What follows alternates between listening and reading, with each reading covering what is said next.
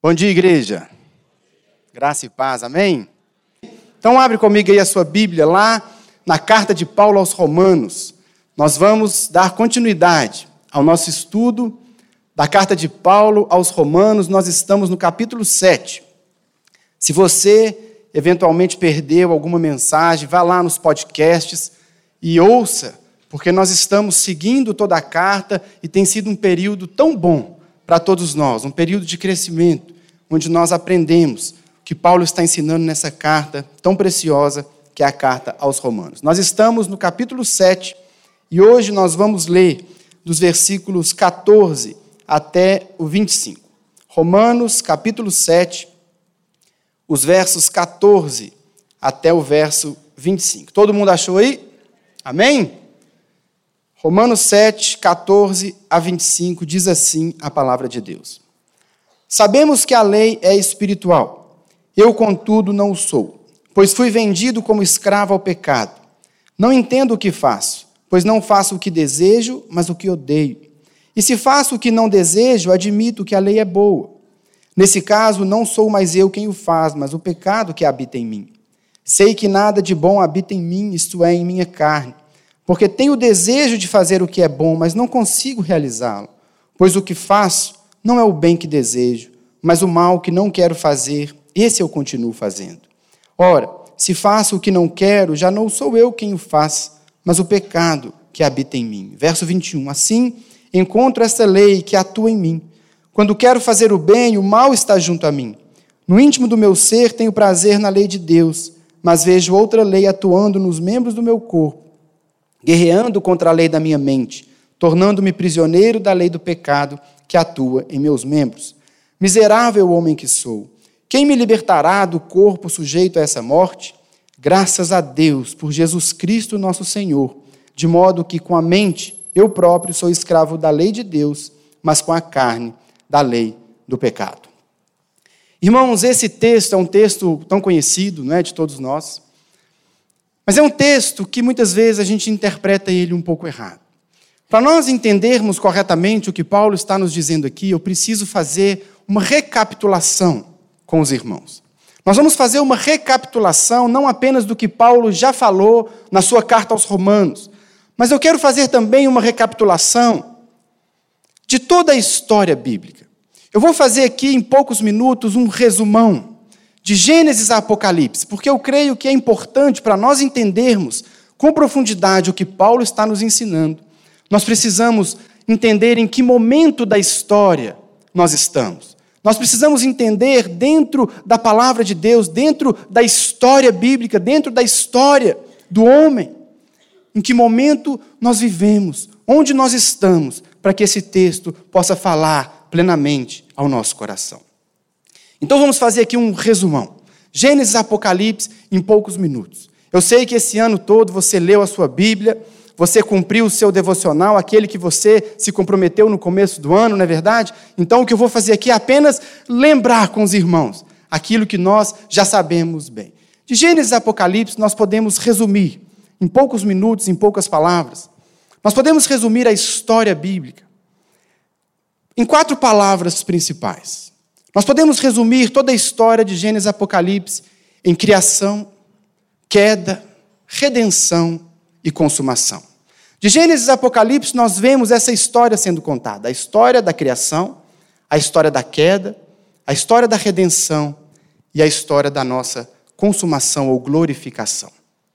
O que, é isso? A Bíblia começa dizendo, então, lá em Gênesis, ela vai nos falar sobre a criação de todas as coisas. Deus criou todas as coisas. Ele fez o universo, ele fez a terra, ele fez as árvores, ele fez os animais, ele fez tudo que existe. E ele fez também o homem. A Bíblia nos conta lá em Gênesis, nos primeiros capítulos, que Deus ele cria o homem. E o homem era uma criação especial de Deus, porque Deus faz o homem à sua imagem e semelhança. O homem, ele é a imagem e semelhança de Deus, e dentre outras coisas, isso significa que o homem, ele tinha a incumbência de cuidar da criação. O homem tinha a missão de ser o mordomo, ele era o representante de Deus, que cuidava de tudo o que Deus criou.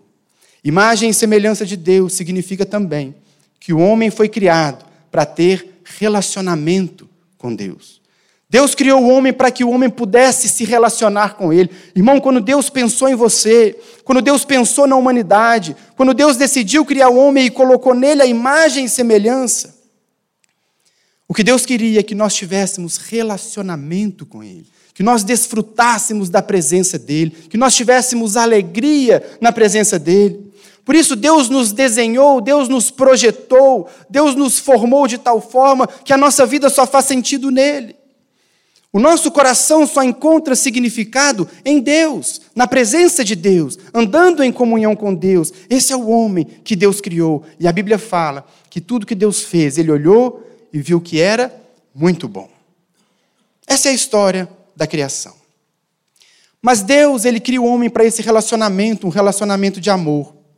Mas um relacionamento de amor, por definição, é um relacionamento que tem que ser dado livremente, é um amor que tem que ser dado livremente. O homem, ele tinha então o direito de escolher não se submeter a Deus, não se relacionar com Ele. É por isso que existia lá no jardim uma árvore, uma árvore chamada árvore do conhecimento do bem e do mal. Aquela árvore representava simplesmente o direito que o homem tinha de escolher andar com Deus, ou escolher andar por conta própria. O amor que Deus queria do homem, o amor que Deus quer do homem, não é um amor imposto. É um amor que é dado livremente. Porque isso é o amor de verdade. O que o homem faz então, nós conhecemos a história, Gênesis 3 nos conta, que o homem decide comer daquela árvore. O que significa que o homem escolheu andar por conta própria. O homem escolheu romper o relacionamento com Deus, o homem escolheu andar com as próprias pernas, o homem escolheu viver da própria maneira. Ali entra o pecado. Pecado é desobedecer. Pecado é fazer o que Deus não quer, o que Deus não mandou. E o homem peca naquele momento. Então acontece o segundo ponto, a segunda palavra que eu disse, a primeira é criação, a segunda é a queda. Acontece a queda. Queda porque nós vivíamos num estágio superior de relacionamento com Deus, de comunhão com Deus, e agora nós estamos num estágio inferior, onde existe morte, onde existe dor, onde existe sofrimento. Por isso nós chamamos queda. Porque nós perdemos aquilo que nós tínhamos na presença de Deus e em comunhão com Deus. O pecado entra e ele corrompe o nosso coração. O pecado, irmãos, ele entrou e corrompeu toda a criação, não apenas o homem, mas a própria natureza sente os impactos e os reflexos do pecado. Terremotos, maremotos, tanta confusão, tudo isso como consequência do pecado que o homem, como regente, como responsável, permitiu que entrasse. Mas o pecado corrompeu também o homem profundamente. Aquele homem que foi feito para andar na presença de Deus, em comunhão com Deus, agora o homem se tornou egoísta. O homem se tornou totalmente inclinado para o mal. O nosso coração, contaminado pelo pecado, ele só quer saber de fazer maldade, ele é egoísta. Rompemos o nosso relacionamento com Deus.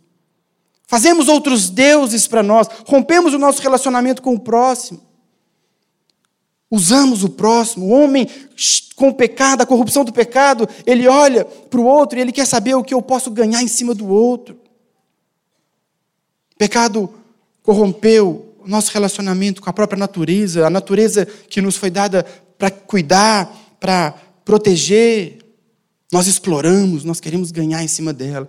E o pecado nos corrompeu, corrompeu o nosso interior. Com o pecado, o homem se tornou totalmente inclinado para o mal ele é egoísta, ele só pensa em si, ele está totalmente corrompido e contaminado.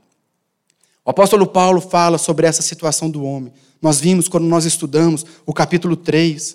Paulo faz uma análise do homem, ele diz assim, lá no verso 10, como está escrito: Não há nenhum justo, nenhum sequer, não há ninguém que entenda, ninguém que busque a Deus. Todos se desviaram, tornaram-se juntamente inúteis. Não há ninguém que faça o bem, não há nenhum sequer. Esse era o nosso cenário. Essa era a nossa vida. O pecado entrou, nos corrompeu, de modo que ninguém fazia o bem, ninguém buscava a Deus.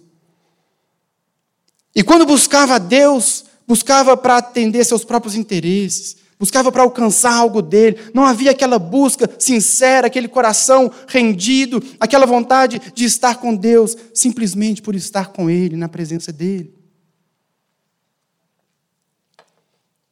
Isso que o pecado fez conosco. E não apenas isso, não apenas nos corrompeu, mas um Deus que é radicalmente santo, um Deus que é absolutamente justo e puro. A sua justiça demandava que nós fôssemos punidos pelo pecado.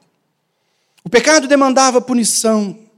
A justiça de Deus demandava isso. Não é possível que um homem pecador, desobediente, permanecesse na presença de Deus. Por isso nós merecíamos a ira, a justiça de Deus sobre nós. Mas então entra a terceira palavra que eu mencionei. A primeira foi criação, a segunda foi a queda. Mas então o próprio Deus inicia um processo de redenção. O Criador não desistiu da sua criação. Deus não desistiu do homem, embora o homem tenha abandonado a Deus, Deus não desistiu do homem. E lá em Gênesis 12, a Bíblia fala que Deus inicia um processo de redenção. Ele veio buscar o que era seu. Ele veio buscar. O Criador olhou para a criação e falou: eles não podem mais, eles estão corrompidos, eles não vão conseguir. Então o próprio Deus diz: Eu vou fazer o que é preciso. E ali então o Criador, Jesus se torna homem, Jesus vem nos buscar. Ele vem na forma humana para pagar o preço que os homens tinham que pagar. E ele assume o nosso lugar. E ali na cruz ele recebe todo o castigo que nós merecíamos por termos pecado. A ira de Deus que deveria vir sobre você e sobre mim, ali na cruz, ela é totalmente descarregada na pessoa de Jesus. É por isso que Paulo, ainda no capítulo 3, ele vai dizer: Mas agora se manifestou uma justiça que provém de Deus, foi Deus que providenciou. Independente da lei da qual testemunham a lei os profetas, justiça de Deus mediante a fé em Jesus Cristo para todos que creem. Não há distinção, pois todos pecaram e estão destituídos da glória de Deus sendo justificados gratuitamente por sua graça, por meio da redenção que há em Cristo Jesus. Jesus veio nos redimir. É isso que significa a vinda do Messias, o Deus que se fez homem. Aquilo que nós vamos celebrar daqui a dez dias no Natal. Deus se fez homem, ele veio. Ele veio nos buscar, ele veio pagar o preço, ele veio assumir o nosso lugar. E pela morte de Jesus, quando a ira de Deus é descarregada sobre ele, novamente eu e você podemos voltar. Novamente eu e você podemos ter relacionamento com ele de novo. Aquele que era o plano original de Deus, lá na criação, que foi corrompido pela queda. Na redenção que há em Jesus, nós podemos voltar a viver o relacionamento com Deus. Pelo sacrifício dele naquela cruz. Então, irmãos, o que isso significa? é que Jesus, quando ele vem, a mensagem que ele estava dizendo é essa: o reino de Deus chegou. O rei veio buscar o que era seu, mas foi perdido na queda. O rei chegou. E Jesus anunciava isso, ele dizia: o reino de Deus já está entre vocês, porque o rei veio buscar, o rei veio reivindicar de novo para ele. Não apenas o homem, mas ele veio redimir e restaurar toda a criação. O rei veio nos buscar. O nascimento de Jesus representa isso, a vinda do rei. De certa forma, então, irmãos, nós podemos dizer que Jesus, ele é o antídoto para esse veneno chamado pecado. Jesus é um antídoto porque Jesus não apenas ele recebe a ira de Deus, que é consequência do pecado, mas Jesus também ele começa a reverter os efeitos do pecado na sua criação. Você percebe na vida de Jesus, em tudo que ele fazia, era isso que ele estava demonstrando. Quando Jesus ressuscita um morto, ele está dizendo: Eu estou revertendo uma consequência do pecado. Quando Jesus curava um doente, ele estava dizendo: Eu estou revertendo os efeitos do pecado. Quando Jesus alimentava multidões, tudo que Jesus fazia, ele estava dizendo: O reino chegou. E agora, o novo reino, ele não tem os efeitos do pecado. Até mesmo quando Jesus acalma a tempestade, é isso que ele estava dizendo: os efeitos do pecado serão revertidos, porque o Rei chegou. O Rei está aqui. E, e, então, quando eu e você podemos entregar nossa vida a Cristo, e um dia nós fizemos isso, um dia nós entregamos a vida a Jesus, nós dizemos para Ele: Senhor, eu recebo o Senhor como meu único e suficiente Salvador. Eu reconheço que Jesus morreu no meu lugar, a ira que deveria vir sobre mim, veio sobre ele.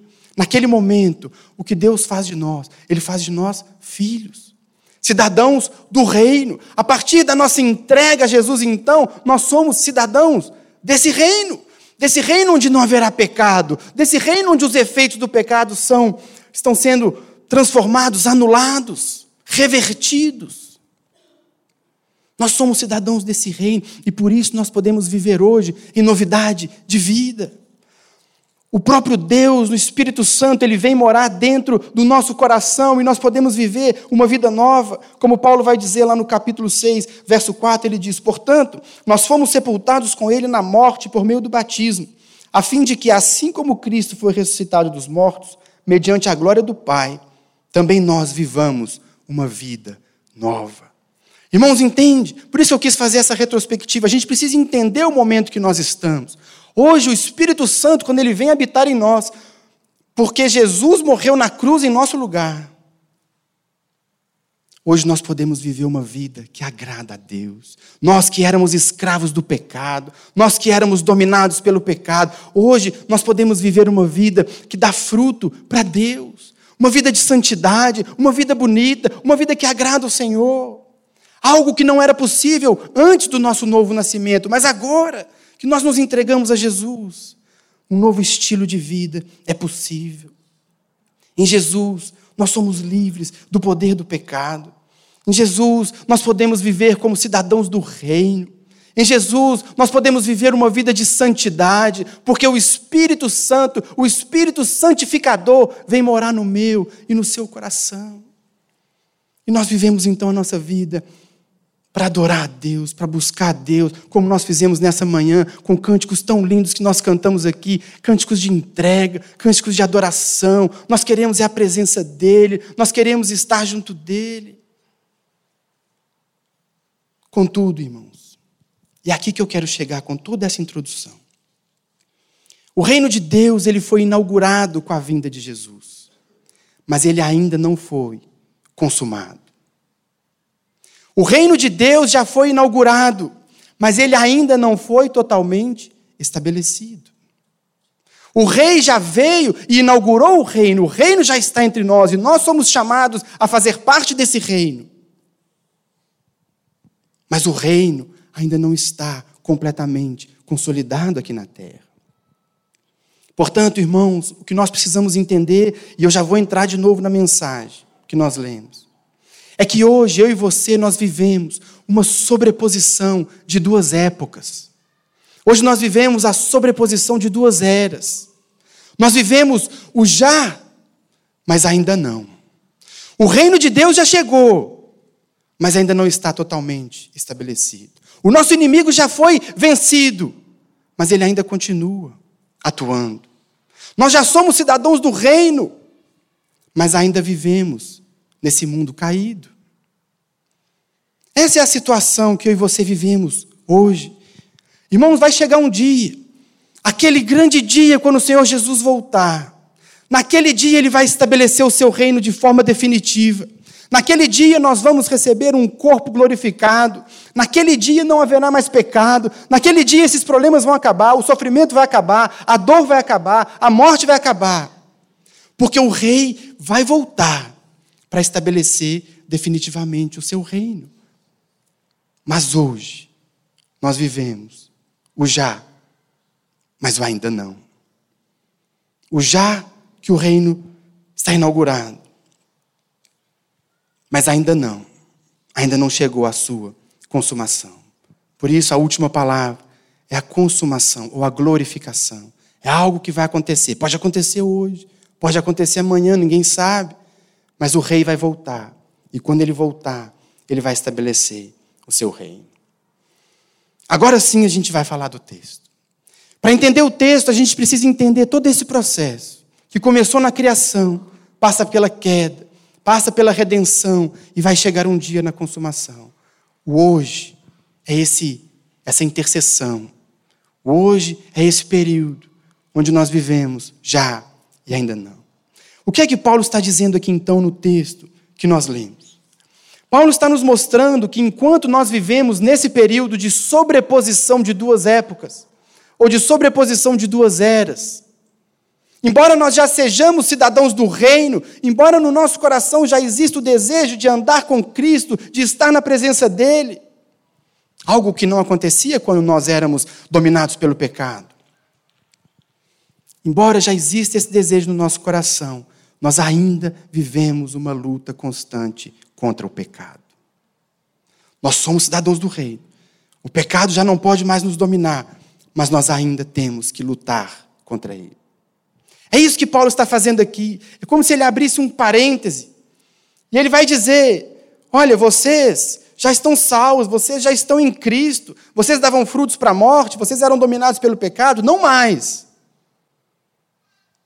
Mas o pecado continua tentando controlar sua vida. O pecado ainda continua tentando te dominar, dominar seus pensamentos, dominar suas atitudes, dominar o seu comportamento. Paulo está falando disso aqui. Ele diz, ele amava Deus. Ele queria agradar a Deus, ele queria fazer a vontade de Deus, ele tinha prazer na lei de Deus, ele se arrependia dos seus pecados. Mas ele reconhecia que ele tinha que continuar lutando. Essa é a tensão, meus irmãos, que eu e você vivemos, que o apóstolo Paulo vivia. Esse é o conflito de todo crente. Esse desejo no nosso coração, como Paulo fala, no meu ser interior, quem eu sou de verdade, quer andar com Deus, quer fazer a vontade de Deus, mas eu vejo no meu corpo uma lei que fica tentando me levar para o pecado, a fazer o que eu não quero, a fazer o que eu não gosto, a fazer o que eu odeio. Esse é o conflito. É o conflito de todo crente. Alguém disse certa vez que nós já fomos libertos da condenação do pecado. Nós estamos sendo libertos do poder do pecado e nós seremos libertos da presença do pecado. Na nossa justificação, nós somos libertos da culpa e da condenação. Não há mais condenação. O pecado não te condena mais. Você já foi livre da condenação porque Deus deu um decreto, está pago.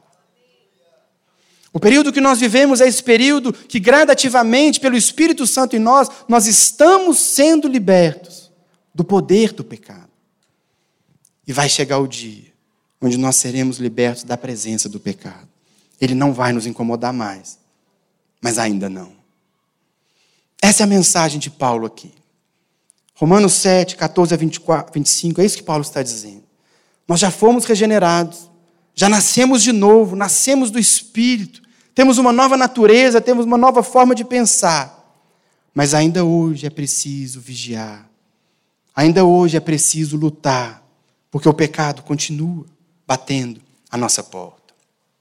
Irmãos, entre o nosso novo nascimento, até o dia que o Senhor voltar, essa vai ser a nossa luta.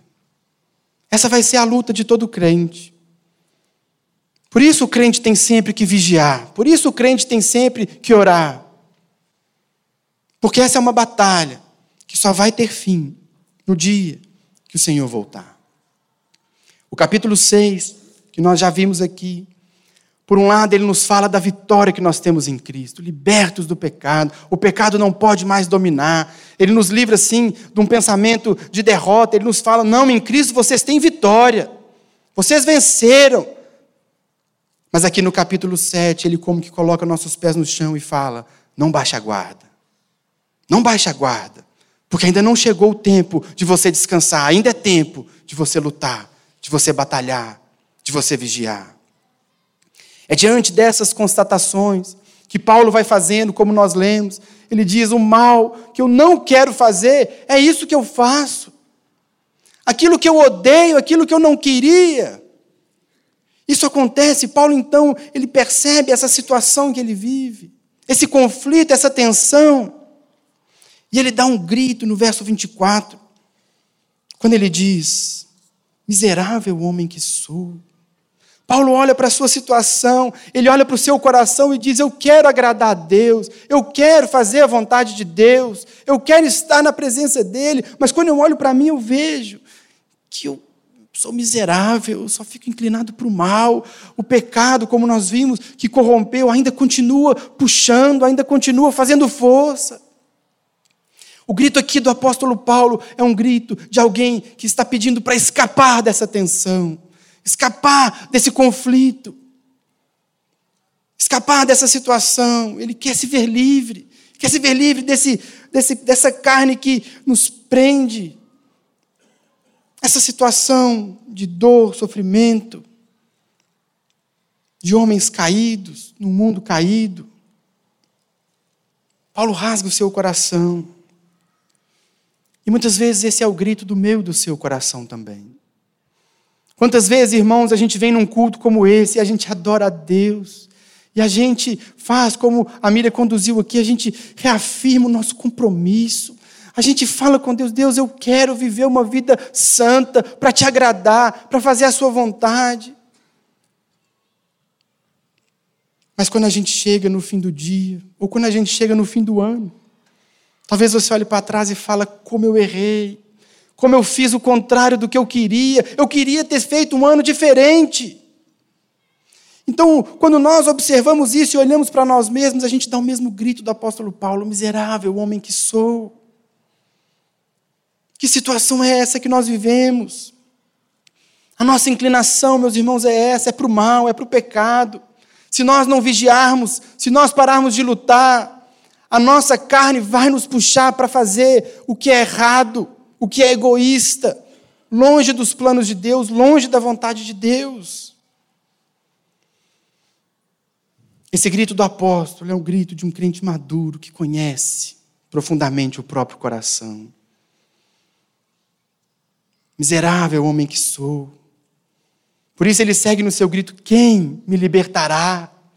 Quem me libertará desse corpo de morte? Quem que vai me libertar disso? E ele mesmo responde: Graças a Deus por Jesus Cristo.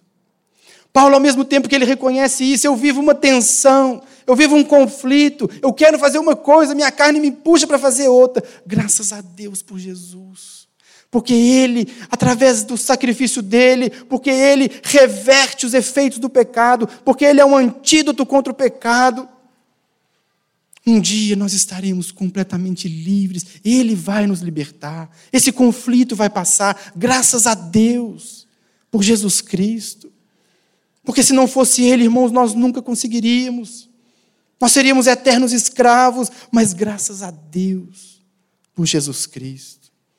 Isso é o Evangelho. Essa é a mensagem do Evangelho. Apenas quando eu e você olhamos com maturidade para o nosso coração e nós reconhecemos, miserável homem que sou, em mim não existe nada, em mim não existe nada de bom.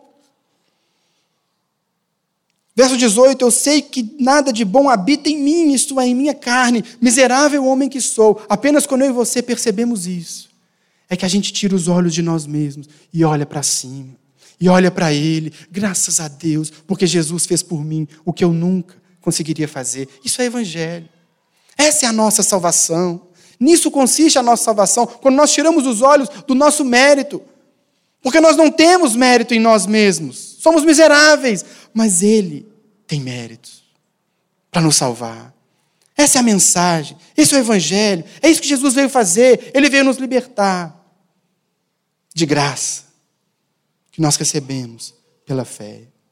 Irmãos, nós vamos ver no capítulo 8 que é possível viver uma vida de vitória. Eu sempre dou spoiler, né, pastor Silvio? Capítulo 8. Vida de vitória, nós podemos andar no espírito, de vitória em vitória. Mas esse é assunto do capítulo 8. Aqui, Paulo está nos mostrando: hoje o tempo é de vigiar, é tempo de prestar atenção, é tempo de tomar cuidado, é tempo de luta, porque o pecado continua tentando dominar o meu coração e o seu coração. Algumas lições que nós aprendemos aqui com esse texto. O que é que esse texto nos ensina? Como é que nós podemos trazer isso para a prática, para a nossa vida, para a nossa realidade? Primeira lição que nós tiramos desse texto, irmãos. A luta contra o pecado faz parte da vida de todo crente. Todo crente que você conhece vive essa tensão. E mais do que isso, apenas o crente vive essa tensão. Porque as pessoas que estão no mundo, as pessoas que não passaram pelo novo nascimento, as pessoas que não nasceram de novo, elas não têm essa tensão. Elas estão bem no pecado, elas gostam do pecado, estão corrompidas de tal forma, como Paulo explicou no capítulo 3, verso 10. Não há ninguém que busque a Deus, não há ninguém que faça o bem. Todos se desviaram, todos estão perdidos. O homem no mundo não tem essa tensão. Essa é a tensão do crente. Por isso que no verso 22, Paulo diz assim: No íntimo do meu ser eu tenho prazer na lei de Deus. Quem que tem prazer na lei de Deus no íntimo do ser é o crente. O não crente não tem esse prazer. O não crente não quer saber de Deus. O não crente pode até ir à igreja, mas ele quer ganhar alguma coisa. Nós éramos assim, não é verdade? Mas quem tem o prazer na lei de Deus é o crente. Por isso, essa é a luta de todo crente e só do crente. E no verso 23, então, ele diz: Eu tenho prazer lá no meu íntimo, em quem eu sou de verdade, eu tenho prazer na lei de Deus. Verso 23, mas eu vejo outra lei atuando nos membros do meu corpo, guerreando contra a lei da minha mente, tornando-me prisioneiro da lei do pecado que atua em meus membros. Embora Paulo se alegre em Deus, na lei de Deus, ele quer Deus, ele quer estar na presença dele, ele percebe que existe uma outra lei guerreando contra a santidade. Existe uma outra lei, eu vejo, quando eu estou buscando a Deus, eu vejo, dentro de mim existe uma outra lei guerreando contra aquilo que eu quero. Esses somos nós. Lá no íntimo, quando Paulo fala assim, no íntimo do meu ser, ele está dizendo em quem eu sou de verdade, lá no íntimo, profundamente, quem eu sou, quer saber, é de Deus, das coisas de Deus. Quando nós nascemos de novo, irmãos, nossos olhos são abertos, nosso coração é aberto e nós podemos ver a Deus e falar: Eu quero estar na presença dEle, Ele é tudo o que importa para mim. Mas eu percebo essa lei do pecado tentando me puxar, tentando me prender. Irmãos, o pecado é um assunto que eu e você não podemos negligenciar. Nós não podemos ser displicentes nesse assunto. Porque tem, muita, tem muito crente que acha que uma vez que eu me converti, eu não preciso mais me preocupar com isso. Irmãos, os nossos pecados fazem separação. Os nossos pecados ofendem a Deus. Os nossos pecados desagradam o coração daquele que morreu por nós. Por isso, o crente tem que vigiar. Por isso, o crente tem que estar atento, em oração constante, leitura da palavra vigiando. É isso que Paulo quer que a gente entenda. O pecado continua tentando puxar você para baixo. E vai ser assim até o dia que o Senhor voltar. Um homem de Deus chamado Moody, você certamente já ouviu falar dele, Dwight Lyman Moody. Ele dizia assim, falando sobre a Bíblia: ou esse livro me afasta do pecado, ou o pecado me afastará desse livro. Irmãos, se eu e você queremos de fato viver uma vida santa, uma vida que agrada a Deus, e se você nasceu de novo, esse é o desejo do seu coração, nós precisamos vigiar, leitura da palavra, muita Bíblia, muita oração. Separe um tempo todos os dias para você ler, para você meditar, para Deus falar no seu coração pela palavra. Ore, jejue, leia a Bíblia, vigie. Porque essa é a nossa luta. A luta não terminou até o dia que o Senhor voltar. Essa é a primeira lição que nós tiramos. Essa tensão é a tensão de todo o crente. Segunda lição que nós tiramos desse texto: ninguém avança tanto na fé cristã a ponto de não lutar mais contra o pecado. Ninguém avança tanto na fé a ponto de parar de lutar contra o pecado. Existe uma doutrina muito perigosa, que é chamada doutrina da perfeição cristã. Existem alguns irmãos que defendem que é possível você chegar num nível tal de intimidade com Deus e, e que você para de lutar contra o pecado. O pecado para de fazer qualquer tentação ou qualquer problema em você. Confesso para você que nós, pastores, não preocupamos muito com isso, porque os adeptos dessa doutrina costumam sustentá-la assim, mais ou menos por uma semana. Uma semana. Ah, eu atingi a perfeição. Volta semana que vem. Aí a gente conversa. Porque uma semana é tempo suficiente para a gente ver que não, ainda não. Ainda tenho algo, ainda preciso continuar lutando. Ainda preciso continuar preocupado. O tempo costuma resolver. É uma doutrina perigosa que fala da perfeição cristã. Mas quem escreveu esse texto que nós lemos foi o apóstolo Paulo. Foi o apóstolo Paulo. Um crente recém-convertido? Não. Um crente mais ou menos? Não. Um crente um pé na igreja, um pé no mundo? Não. O apóstolo Paulo. O apóstolo Paulo sabia da sua condição. E ele dizia: Miserável homem que sou. Eu vejo em mim essa lei tentando me segurar, me puxar, me fazer pecar. Paulo, apóstolo Paulo, referência para todos nós, referência. Escreveu grande parte do Novo Testamento. Ele sabia quem ele era. Escrevendo aos Efésios, ele diz assim: Embora eu seja o menor dentre os santos, o menor dentre os santos. Aliás, ele diz: Embora eu seja o menor dos menores dentre os santos. Foi-me concedida essa graça de anunciar aos gentios as insondáveis riquezas de Cristo. Paulo está dizendo: Eu sou o menor dos menores. Paulo conhecia a sua situação. Quando ele escreve a Timóteo, ele diz assim: Essa afirmação é fiel e digna de toda aceitação, que Jesus Cristo veio ao mundo para salvar os pecadores, do qual eu sou o pior. Quando Paulo escreve a Timóteo, já era um crente maduro. No fim da sua vida, ele diz: dos pecadores, eu sou o pior. Irmãos, não é que Paulo fosse assim um pecador contumaz. Não é que Paulo fosse um cara assim que vivia pecando. Não, não é isso.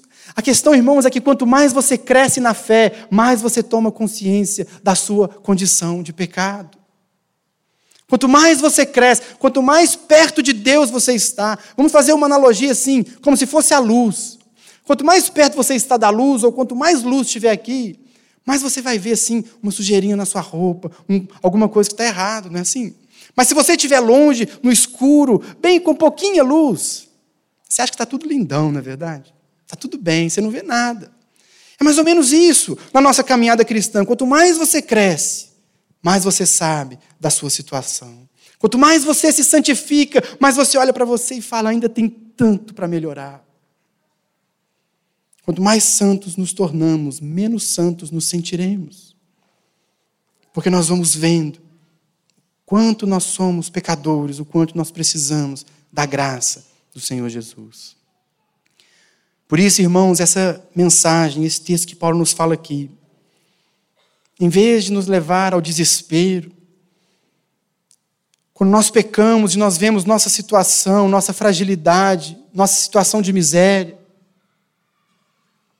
ao invés de desesperarmos, irmãos, nós temos é que pensar: eu estou passando essa luta porque eu sou um cidadão do reino. Só existe conflito, só existe essa tensão porque eu sou um cidadão do reino. Terceira lição que nós tiramos, bem ligada a essa segunda. Isso não significa que nós devemos aceitar o pecado como algo normal. Irmãos, o pecado, a luta contra o pecado significa e mostra para mim e para você que nós somos cidadãos do reino. O não crente não tem essa tensão, o não crente não sofre com isso. Mas isso não significa que eu e você devemos aceitar o pecado como algo normal na nossa vida. Existe muito crente, e eu disse isso na introdução dessa mensagem, que interpreta errado esse texto. Porque tem gente que diz assim: ah, se Paulo tinha essa luta, eu desisto. Não adianta. Porque se Paulo pecava, se Paulo. Eu não vou conseguir. Irmãos, não é isso que Paulo está dizendo. Ele está nos mostrando que, de fato, ele conhecia a sua natureza pecaminosa. Mas no verso 15 ele diz: Eu não entendo o que faço, pois não faço o que desejo, mas o que odeio. Odeio. O fato, irmãos, de nós lutarmos contra o pecado não significa que nós devemos aceitá-lo como normal na nossa vida. Ah, eu sou pecador mesmo. Ah, eu não tenho jeito. Tem jeito, porque isso que acontece na vida do crente, quando nós pecamos, é algo que nós odiamos. O pecado em nós, os erros que nós cometemos, eles geram no nosso coração essa revolta com a gente mesmo. Eu não quero pecar, eu odeio quando eu peco. Não faço isso porque eu gosto. Eu errei, existe essa lei na minha carne me puxando, me fazendo errar, mas eu odeio quando isso acontece. Esse é o sentimento do crente. Como eu disse, Paulo não era um pecador incorrigível. Mas ele reconhece que às vezes isso acontecia, como um acidente, de percurso, mas aquilo provocava nele essa reação. Eu odeio quando isso acontece. Não é assim que eu quero viver. Eu quero agradar a Deus. O pecado não pode ser aceito como algo normal. Por isso, meu irmão, minha irmã, se o pecado parou de doer no seu coração, se existe alguma prática no seu coração, na sua vida, que quando você comete parou de doer, irmãos, talvez você esteja com um problema sério. Talvez você tenha deixado o pecado alcançar um nível tal que cauterizou a sua mente, o seu coração, porque o pecado na vida do crente, daquele que nasceu de novo, daquele que quer andar com Deus, ele tem que provocar esse sentimento de revolta. Não pode ser aceito como algo normal. Tem que doer, tem que incomodar, porque o nosso coração quer agradar a Deus. Essa é a terceira lição. Não aceite o pecado como algo normal na sua vida. Quarto lugar, a quarta lição que nós tiramos: o pecado não faz parte da nossa essência. A quarta lição que nós tiramos desse texto é que o pecado não faz parte da nossa essência. Versículo 20, Paulo disse: Ora, se faço o que não quero, já não sou eu quem faz, mas o pecado que habita em mim. Irmãos, o pecado não define quem nós somos. Nós não somos o nosso pecado. Nós somos salvos, nós somos regenerados, nós somos cidadãos do reino, nós somos filhos de Deus, isso é o que nós somos. Mas nós ainda lutamos contra o pecado. Deus nos fez lá no Éden. E eu contei essa história para ficar mais fácil pregar depois. Eu contei na introdução. Deus nos fez para o relacionamento com Ele. Deus nos fez humanos de verdade. Quando Deus nos cria, nós éramos plenamente humanos. O que nós precisamos entender é isso: que o pecado, o que ele faz conosco, é nos desumanizar. O pecado nos faz menos humanos, menos do que Deus planejou que nós fôssemos. O pecado corrompe, o pecado distorce, o pecado distorce quem de fato nós somos. Mas quando nós entregamos a vida a Cristo, o Espírito de Deus vem morar em nosso coração e ele começa a nos moldar de novo a imagem de Jesus Cristo, o homem perfeito. Ele começa a trabalhar no nosso coração de modo que nós vamos sendo cada dia mais parecidos com o homem perfeito, ou seja, vamos nos tornando humanos de novo. Mas apesar disso, lutando contra o pecado. O que eu quero dizer com isso, irmãos? Quem você é. É o que a palavra de Deus diz. Você é santo. Você é filho de Deus. Você é santo de Deus. Você é alguém segundo a imagem e semelhança do próprio Deus. Esse é você. Você não é o seu pecado. Por isso que Paulo diz aqui: no meu eu interior, ou seja, em quem eu sou de verdade, eu tenho prazer na lei de Deus. Mas eu faço o que não quero, então já não sou eu, mas o pecado que habita em mim. Irmão, não se defina pelo seu pecado. Se você tem um problema com bebida, você bebe demais, não se defina por esse pecado.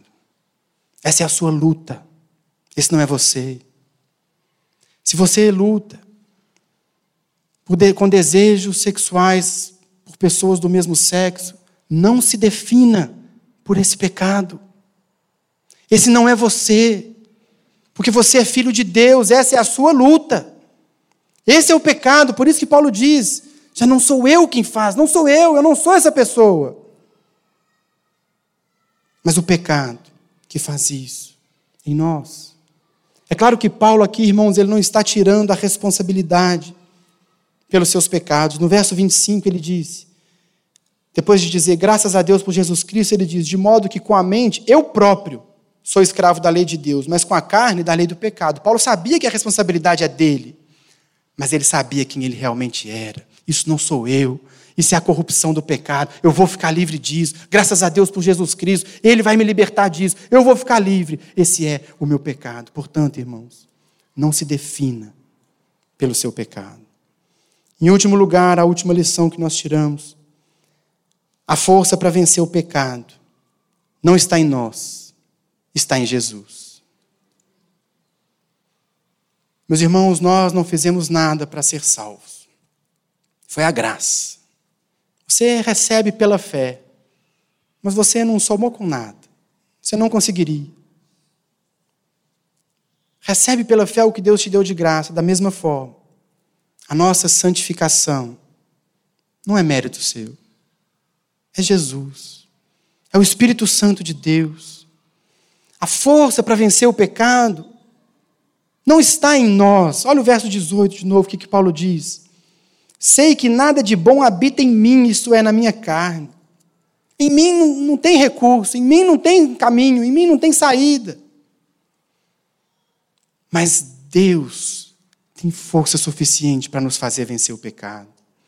Se nós queremos viver uma vida de santidade, uma vida que agrada a Deus, irmãos, nós precisamos colocar os olhos nele. Ele tem o caminho. A força para vencer o pecado vem do Espírito Santo de Deus que habita o nosso coração. Por isso ele é o Espírito Santo. Santo porque ele é puro, santo porque ele é o Espírito de Deus, mas santo também porque ele é o Espírito santificador. E quando ele vem habitar no seu coração, ele começa a trabalhar o seu caráter, fazendo de você alguém puro, alguém santo. Por isso, irmão, se está difícil vencer o pecado, se está difícil vencer essa luta, clame a Ele, peça a Ele, olhe para Ele. Por isso que Paulo está dizendo: quem me libertará do corpo dessa morte? Graças a Deus, por Jesus Cristo, porque pelo sacrifício de Jesus, hoje o Espírito Santo pode entrar no meu e no seu coração. E ele nos liberta do pecado. É por isso que escrevendo aos, aos Gálatas, capítulo 5, Paulo diz: Por isso eu digo, vivam pelo Espírito, e de modo nenhum satisfarão os desejos da carne. Pois a carne deseja o que é contrário ao Espírito, e o Espírito que é contrário à carne. Eles estão em conflito um com o outro de modo que vocês não fazem o que desejam. Esse conflito, meus irmãos, a nossa carne, ela só pode ser vencida pelo Espírito. Quer viver uma vida de santidade? Busque a Ele. Dobre o seu joelho, peça o Espírito Santo, medite na palavra, aproxime-se dele, porque a força para vencer está no nosso Deus. Essa é a mensagem, meus irmãos, que nós temos que guardar todos os dias. A luta não terminou. Nós vivemos o já do reino. Irmãos, nós temos o privilégio glorioso de reunir numa manhã de domingo como essa e celebrar o nosso Deus e cantar louvores a Ele e adorá-lo. Vivendo uma vida de santidade que o agrada, fazendo a vontade de Deus, cumprindo os planos de Deus. Nós somos cidadãos do reino, mas ainda é tempo de luta, ainda é tempo de vigiar, ainda é tempo de buscar Deus. Por isso, que o nossa oração, que o nosso coração, ele possa dizer, assim como o apóstolo, ele diz: Eu sou miserável, eu sou pecador, mas graças a Deus por nosso Senhor Jesus Cristo. Nele nós podemos viver uma vida. E assim nós vamos, juntos, como igreja, ajudando um ao outro, consolando um ao outro, caminhando juntos, em comunidade, até o dia que o Senhor Jesus voltar.